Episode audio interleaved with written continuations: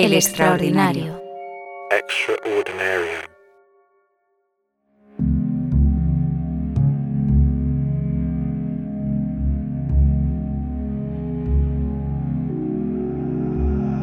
Hay pocas cosas más banales que un ladrillo. Supongo que si a un arqueólogo le preguntan cuál es tu objeto favorito que hayas encontrado, uno dirá un ladrillo. Pero para mí sí es un ladrillo. Es un ladrillo. Es un ladrillo cualquiera, vulgar y corriente, y al mismo tiempo no lo es. El ladrillo nos lo encontramos en una playa de una isla de, de Guinea Ecuatorial, en la isla de El Obey Chico, que fue descubierta por los portugueses en torno al, a finales del siglo XV. Después la ocuparon los holandeses, después los alemanes, los franceses, los españoles. Es un sitio increíblemente cosmopolita en una zona muy poco conocida del centro de África. Sabíamos por las fuentes que los holandeses habían construido allí un pequeño fuerte que permitía que los barcos que hacían la ruta de las Indias Orientales, que iban a, a, Indonesia, pudieran hacer aguada en la isla, coger provisiones y seguir ruta hacia el Cabo de Buena Esperanza. Y lo estuvimos buscando y buscando y buscando y no, la verdad es que no encontramos las ruinas del fuerte. No entendíamos muy bien qué pasaba. O sea, estaba la superficie del sitio, restos del foso y no había nada dentro. Venga, marcha, vamos. El caso es que nos acabamos rindiendo y cuando ya nos estábamos yendo, en la playa donde nos estaba esperando la barca, Un segundo, vamos a mirar por aquí. vimos un montón de escombros y entre los escombros había un ladrillo. El ladrillo ponía COV, que no me decía nada, COV, FOV, COV, COV, y pensé que faltaba algo, que era cobalgo, ¿no? El sitio fue después ocupado por los españoles, entonces pensaba que era algo que tenía que ver con la ocupación española, que es de la que había restos por todas partes.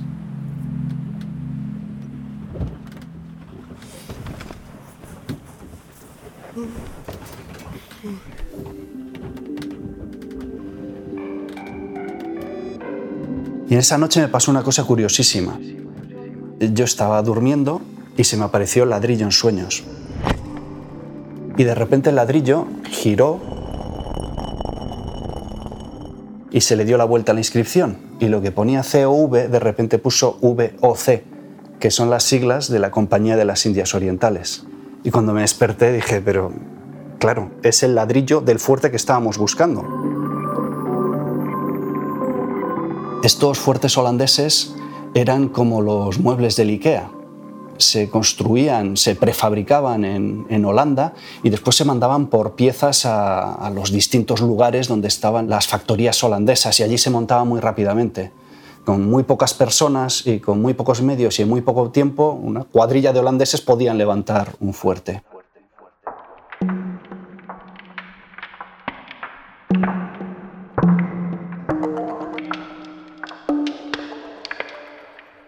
Igual que eran muy fáciles de montar, eran muy fáciles de desmontar. Y sabemos que de hecho los fuertes se iban montando y desmontando en distintos sitios según hacía falta. Entonces, ¿qué pasó? Que probablemente dejó de ser útil porque los holandeses descubrieron otro punto donde hacer aguada, desmontaron el fuerte y se lo llevaron a otro lado. Los españoles además iban buscando fuertes holandeses para desmontarlos, llevarse los ladrillos y los fundían para hacer morteros, para construir nuevos fuertes o misiones, etc. Es toda una historia de, ensamblaje y desensamblaje del colonialismo. Y es una historia que está contada con simplemente un, un, ladrillo. Un ladrillo que nos está hablando de la primera globalización y de unas tecnologías que ahora son parte de nuestra vida. El, el prefabricado, ¿no? el, el, el, hecho de que uno pueda ir a una tienda, comprar un mueble o comprar cualquier cosa, piezas y montarlo en su casa, te lo puedes llevar a donde sea. Todas esas grandes historias aparece materializada en un, en un ladrillo vulgar y corriente. Porque en lo vulgar y lo corriente está la materia prima que utilizan los arqueólogos para reconstruir el pasado. Y ese pasado puede estar en una colilla humeante recién tirada al suelo, o en un trozo de azulejo romano de hace 2000 años que aparece en tu jardín, o en los restos de metralla de la guerra civil, en una fachada de la Barcelona de 2021.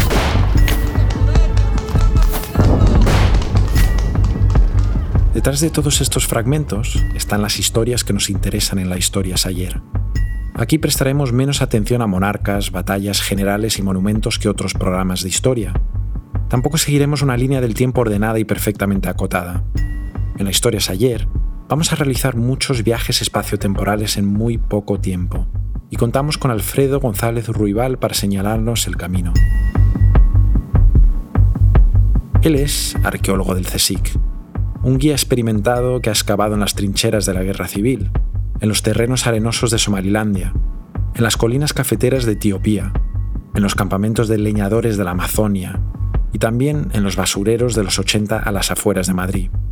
Vamos a mostraros que la arqueología es una forma de pensar e interpretar el pasado, el presente y el futuro, que poco tiene que ver con la imagen de Indiana Jones. El arqueólogo del siglo XXI se parece más al trabajo de un científico que de un aventurero aunque tiene mucho de aventura. Las palas y los pinceles siguen siendo importantes. Para esto tenemos que añadir las imágenes por satélite, el análisis de laboratorio y los mapas en tres dimensiones. Me llamo Marcus H. Soy periodista y esto es La historia es ayer. Capítulo 1. Ladrillos, VHS y ositos de peluche.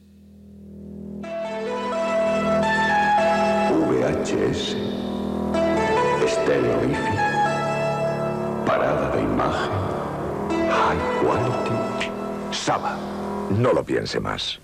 Video VHS de Saba, el que sabe Saba.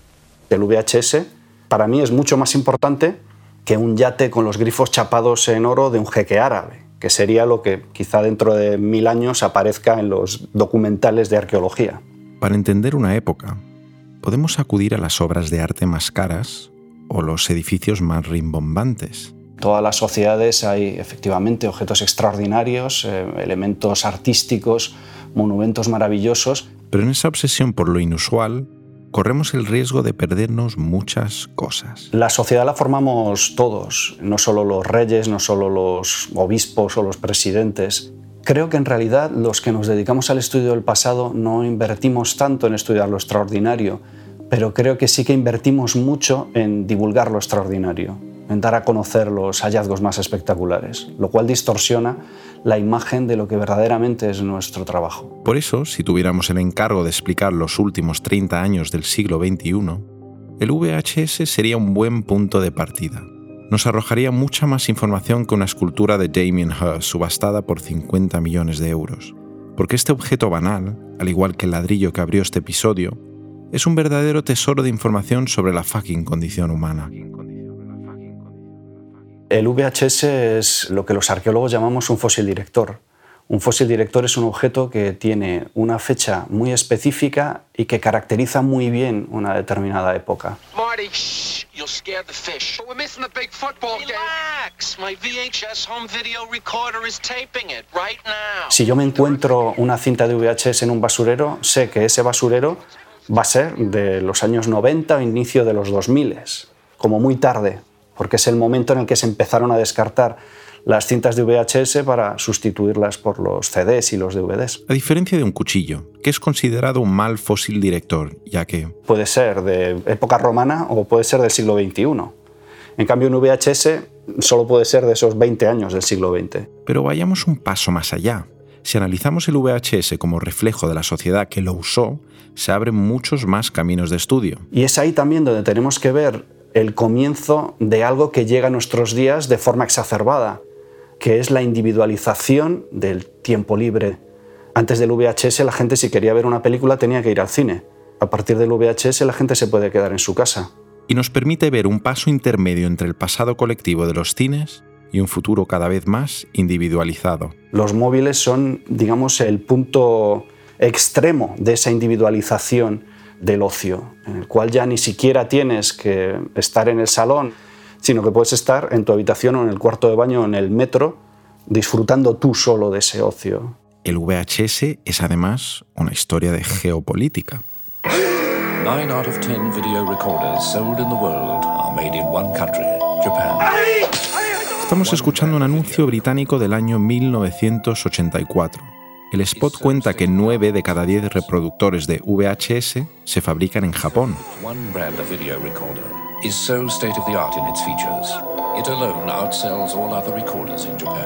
Y dentro de ese dominio hay una marca tan buena, tan buena, que es la más vendida de Japón.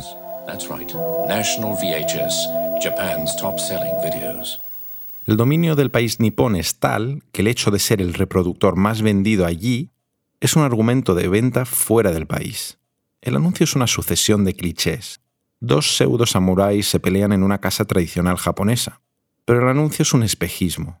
El verdadero sonido del Japón de los años 70 y 80 es este. Trenes bala, salas de pachinko, motos, fábricas, tráfico, ruido, progreso, contaminación. Japón se ha reinventado. Y el VHS se inventa en Japón a mediados de los 70. Lo desarrolla el departamento de I+D de JVC. Vídeos JVC superan la realidad. Su competidor más directo, Sony, también acaba de lanzar una alternativa llamada Betamax. Todo comienza aquí, con la videograbadora del hogar más avanzada del mundo, Betamax de Sony. Damas y caballeros, enhorabuena por haberse decidido a adquirir el Betamax SL5400 Sony. El SL5400 es un videomagnetófono para el hogar que tiene predestinada una gran popularidad en el campo del video doméstico. En palabras del periodista Jake Rosen en la revista Mental Floss, Dos empresas japonesas se gastaron una millonada para conquistar el mercado de ver películas en ropa interior. What's going on here? Put that down. What's going on here? What are you doing? What are you doing? Do you, do you not talk to me? Hola, señor Tarantino, mira, es que me gustaría hablar del impacto que tuvieron los VHS en tu vida. ¿Tienes un minutito para hablar? I'm not your slave and you're not my master. You can't make me dance to your tune. I'm not a monkey. Joder, macho, vaya carácter. A ver si luego podemos hablar un poco del tema, ¿vale? It's none of your damn business what I think about that. That. That. Volvamos a Japón. Pero viajemos un poco más atrás en el tiempo. Estamos en la posguerra. Seguimos intentando explorar el significado de un producto tan banal como un VHS. La Segunda Guerra Mundial ha terminado y Estados Unidos pasa de ser el gran enemigo But we must try to understand Japan because we have become locked in the closest of all relationships war. al gran aliado. The United States Army has come to know Japan well in recent years. In war, in occupation, and finally in partnership.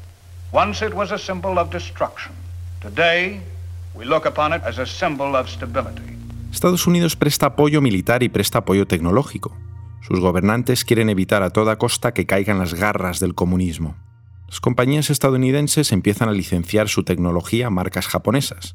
Entre ellas, una startup de Silicon Valley llamada Ampex. A dynamic young U.S. company, the Ampex Corporation, Son pioneros en el uso de cinta magnética para grabar sonido, y en el año 56 consiguen aplicar esta tecnología a la imagen. in 1956, Ampex introduced the most dramatic development in magnetic recording technology, the videotape recorder. Acaba de nacer el precursor del VHS, y las televisiones lo utilizan para poder mostrar programas en diferido. Pero hay un problema. Las máquinas de Ampex valen cientos de miles de dólares, y solo las grandes productoras de televisión se lo pueden permitir.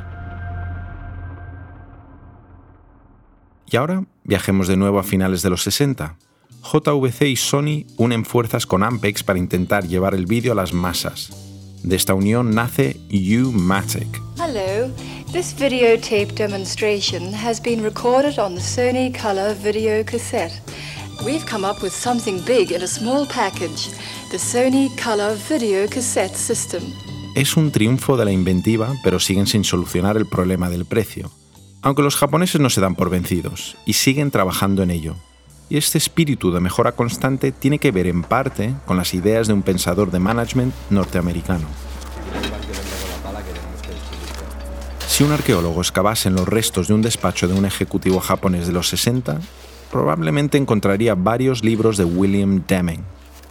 Cuando Japón resurge de las cenizas de la guerra, se convierte rápidamente en una de las fábricas low cost del mundo. Pero hay un hombre que visita el país en los años 50 que planta una semilla que cambiará la industria para siempre. First time that I went there to teach industry, I taught 450 engineers in several cities, Tokyo, uh, Nagoya, and Fukuoka. Escuchamos a Deming entrevistado en el año 80. Relata cómo en esa primera visita a Japón impartió clase a 450 ingenieros. Deming les enseña un proceso llamado el ciclo de producto de Schuhart, que consta de cinco pasos. Diseña el producto. Construye el producto. Lánzalo al mercado. Encarga una investigación de mercado para ver la respuesta.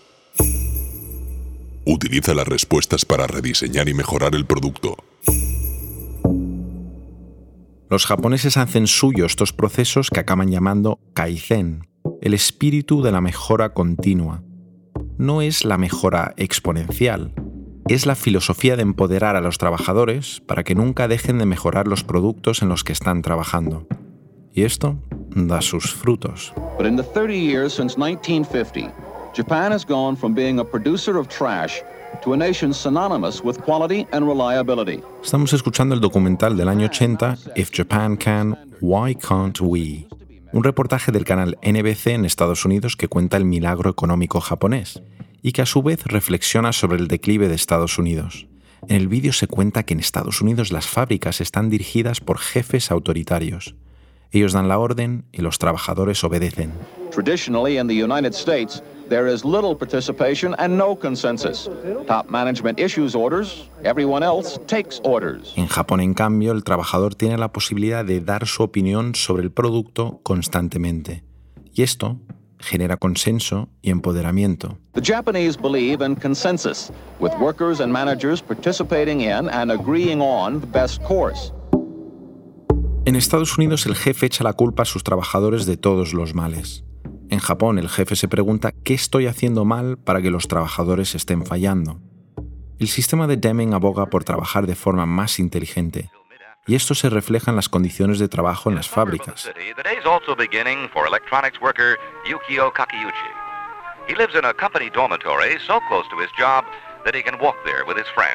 Escuchamos un documental del año 74 que cuenta un día en la vida de un trabajador de una planta de Sony.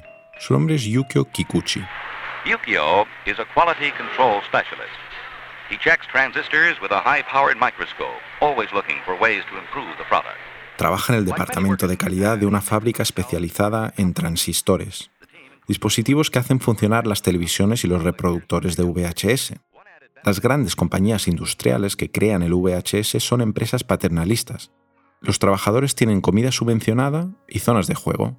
El Silicon Valley de los 2000 no ha inventado nada con sus mesas de ping-pong. Y aquí en cambio se ofrece empleo de por vida. Y eso es otro factor que hace posible el VHS.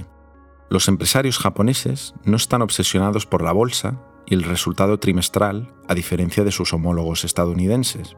Y eso es lo que permite que JVC y Sony inviertan mucho dinero y muchos años para dar con el mejor producto. Escuchamos a Akio Morita, el fundador de Sony, entrevistado en 1988. Under the American custom, Otra costumbre americana es que los gestores están siempre preocupados por el resultado financiero trimestral. Y si ese resultado trimestral es malo, va a recibir muchas críticas e incluso puede perder su trabajo.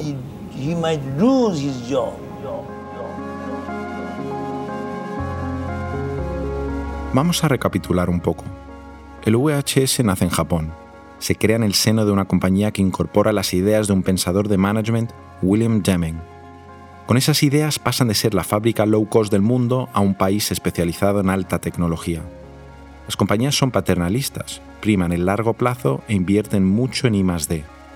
A esto hay que añadir la invención del plástico, materiales baratos que permiten fabricar en masa, y un sistema de transporte global de contenedores asequibles. Todo esto solo es posible con acceso al petróleo, controlado por jeques árabes con baños chapados en oro. Una compleja red de procesos, ideas e interconexiones que acaban con JVC inventando el formato VHS.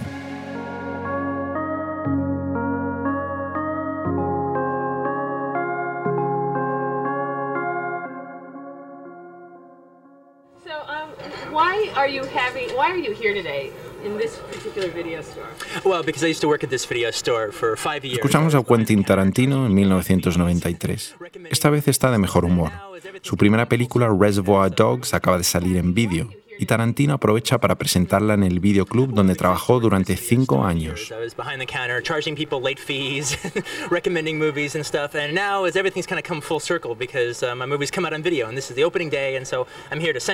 Tarantino recuerda cómo cobraba penalizaciones a los clientes que entregaban los vídeos tarde y explica a sus fans que trabajar en un videoclub es entrar a formar parte en una gran escuela. For people working video stores, you're in a grand tradition. and keep up the good work. You- this is the new film school, so keep it up. Y creo que podemos decir con certeza que el cine de Tarantino no hubiese sido igual a no ser por esa época que trabajó en un videoclub. Porque fue aquí donde tuvo acceso a una tecnología que le permitió absorber referencias de miles de películas. Pelis de kung fu, de gángsters de Hong Kong, 好，我接受，再加两百万美金。 rarezas del western, That's right, the rest are at the fort. When you're ready, Machado.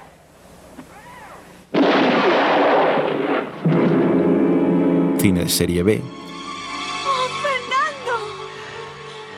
Your mother ate my dog! Not all of it. El joven Quentin le daba el play cuando quería, pasaba hacia adelante o atrás cuando le daba la gana. Repetía las escenas las veces que le apetecía, y fue absorbiendo en su cabeza un sinfín de referencias que acabaron dibujando su visión del cine. But what you find out fairly quickly in Hollywood is this is a community where hardly anybody trusts their own opinion. People want people to tell them what is good, what to like, what not to like. Le da criterio, le da una opinión y el convencimiento de que se la suda lo que piensan los demás. Now, here I come. All right, I'm a film geek. My opinion is everything. All right, you can all disagree with me. I don't care. All right, I know I'm right as far as I'm concerned. All right, uh, and I'll argue anybody down. El VHS transforma la experiencia comunitaria del cine en una experiencia más individualizada en casa. Veníamos de una España donde solo había dos canales de televisión y uno pues para ver a sus estrellas tenía que ir necesariamente al cine. Tú fíjate lo revolucionario que tuvo que ser en su día pues poder meter todo ese mundo de la fantasía que representaba el cine, pues meterlo en tu casa. Escuchamos a Miguel Garrido, entrevistado por Valladolid Making of. Él era propietario de uno de los videoclubs más importantes de la ciudad. El videoclub se convierte en un lugar de reunión. El caso de los videoclubs es especialmente interesante porque también son a su manera un fósil director. Aún no han abierto. ¿En serio? Pero si son las once y media. Lo sé, llevo aquí desde las 11. Mierda, odio no poder alquilar una peli. Pensé irme a otro videoclub, pero la que quiero alquilar solo la tienen aquí. Para los que éramos niños en los años 80, pues nos vienen a la cabeza las, pues las películas, las comedias o las películas de acción de, de los años 80, los viernes por la noche con los amigos viendo películas, porque el, el VHS no es simplemente una forma de ver una película, es una forma de socialización también. Encontrar un videoclub en un yacimiento arqueológico es encontrar la parte más humana de todo el proceso del VHS. El VHS representa para el videoclub lo que una caña representa para un bar. Esto era un poco como las peluquerías. O sea, la gente iba a las tiendas mucho por el que estaba detrás. Es decir, había una conexión personal. Quien dice eso, al bar pasaba un poquito igual. Tú ibas a determinados bares o demás porque tenías una confianza con el camarero, demás y no sé qué. Y cuando te traían las películas, pues siempre había, oye, esta, esta métetela tú por ahí, que yo esto no me lo vuelvas a dar, porque entonces hablabas continuamente sobre sus gustos. Y eso también te daba muchas pistas. Si un arqueólogo excava los restos de un videoclub dentro de 200 años, será testigo también de una época de grandes cambios. Estos espacios que fueron tremendamente exitosos y que caracterizaron los últimos 30 años del siglo XX y de repente desaparecieron a una velocidad increíble. A única fábrica do mundo que ainda produzia videocassetes anunciou que vai fechar as portas na China. Y es sobrecogedor.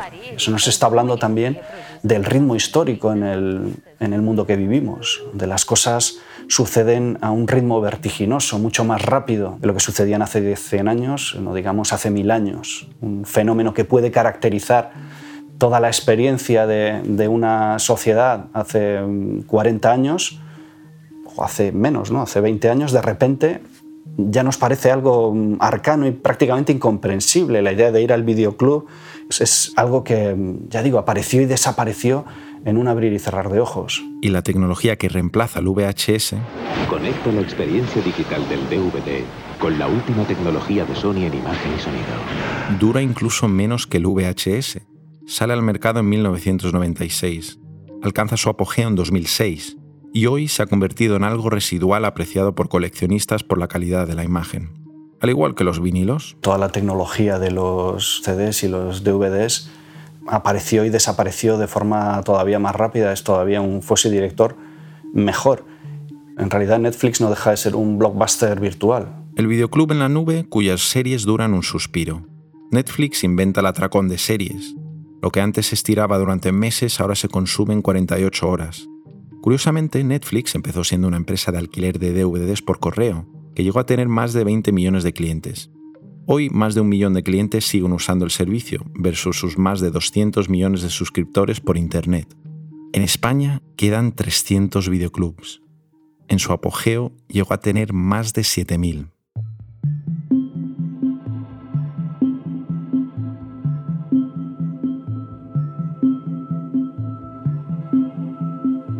Tarantino, un trabajador de fábrica japonés de los 70, un profesor de management de Iowa nacido en 1900, ingenieros japoneses de los años 50, transporte marítimo, petróleo que se emplea para fabricar plásticos baratos, chicas que alquilan películas los fines de semana a un señor de Valladolid que regenta un videoclub.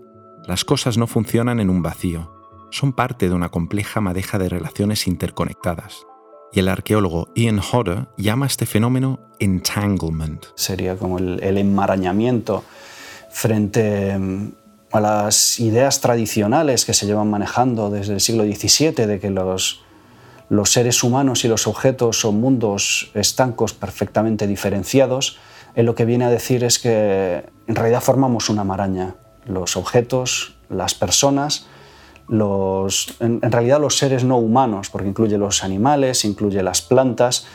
Eh, estamos continuamente enmarañados en relaciones con estos objetos y esas relaciones pueden ser de, de distinto tipo.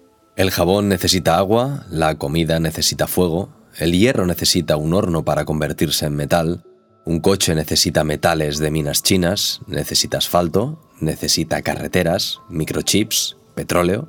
Y si no hay petróleo a mano, organizamos guerras para garantizar su suministro. Por eso no es tan fácil cambiar las cosas, porque no depende de, la voluntad de uno, sino que hay que enfrentarse a un sistema muy bien trabado, muy complejo, y que incluye no solo decisiones de seres humanos, sino todos esos mundos, todas esas infraestructuras. Creemos que podemos sobrevivir como individuos, sino realmente necesitamos vivir en sociedad, necesitamos vivir en colaboración con otras personas y en colaboración con objetos. Esta teoría nos ayuda a entender el por qué el VHS de JVC acabó ganando al sistema Betamax de Sony. Sus creadores entendieron que puedes ser la compañía más grande del mundo, pero no puedes controlar la madeja. JVC permitió a todos sus competidores fabricar reproductores de VHS. Diseñó un sistema compatible con todas las televisiones. Y esto permitió que el VHS se expandiera como la pólvora aprovechando las interconexiones que ya existían. Sony prefirió que el Betamax funcionase solo en sus dispositivos. Quiso nadar a contracorriente de la madeja y perdió.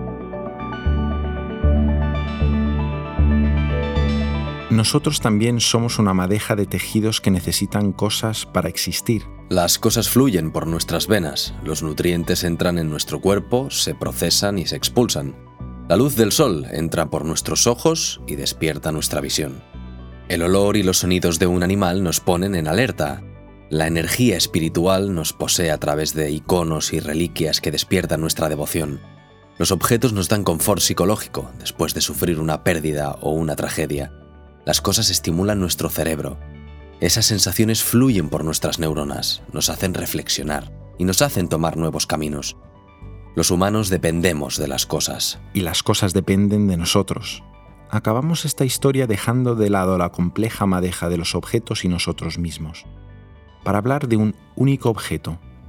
Fue encontrado en una trinchera alemana de la Primera Guerra Mundial en Flandes, donde encontraron varios objetos de plástico y al principio no sabían muy bien lo que eran, parecía como un ojo, después una especie de manita, y cuando los recompusieron se dieron cuenta de que era un osito de peluche. Lo llevaba un soldado alemán en la mochila. Que murió de- víctima, pues supongo que de, de la metralla. Entonces ese objeto nos está diciendo mucho más de la Primera Guerra Mundial, de cómo era la gente que estaba luchando en la Primera Guerra Mundial y que estaba muriendo, de sus emociones, de sus relaciones, que las bombas que estaban matando a esa gente.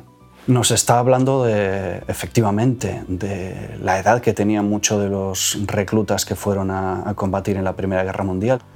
De hecho, hubo clases de instituto que quedaron aniquiladas por completo, especialmente el año 14, principios del año 1915. Lo podemos entender como un amuleto que nos trae suerte, pero lo podemos entender también como un objeto que nos recuerda a personas a las que queremos o que nos recuerda a nuestra infancia. De lo complejo a lo sencillo. Lo banal convertido en una historia escalofriante. La madeja desmadejada. Aquí acaba el primer capítulo de La historia es.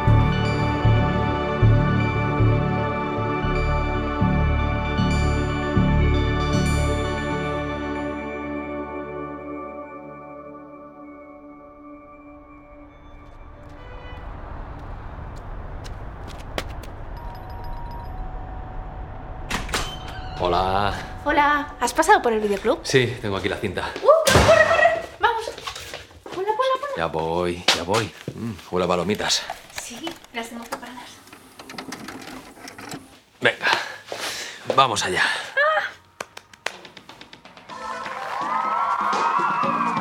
Bienvenidos al VHS La historia es ayer, un VHS de El Extraordinario, con la colaboración especial de Alfredo González Ruibal. Guión y dirección Marcus H. Diseño sonoro Andreu Quesada. Dirección editorial Marabat. Estrategia y difusión Marín Alonso Carriazo. Música Conga Music. Producción ejecutiva David Cantoya y Óscar Hormigos. Y como siempre, con el apoyo incondicional de Colección Solo. A continuación, les dejamos con La historia es ayer.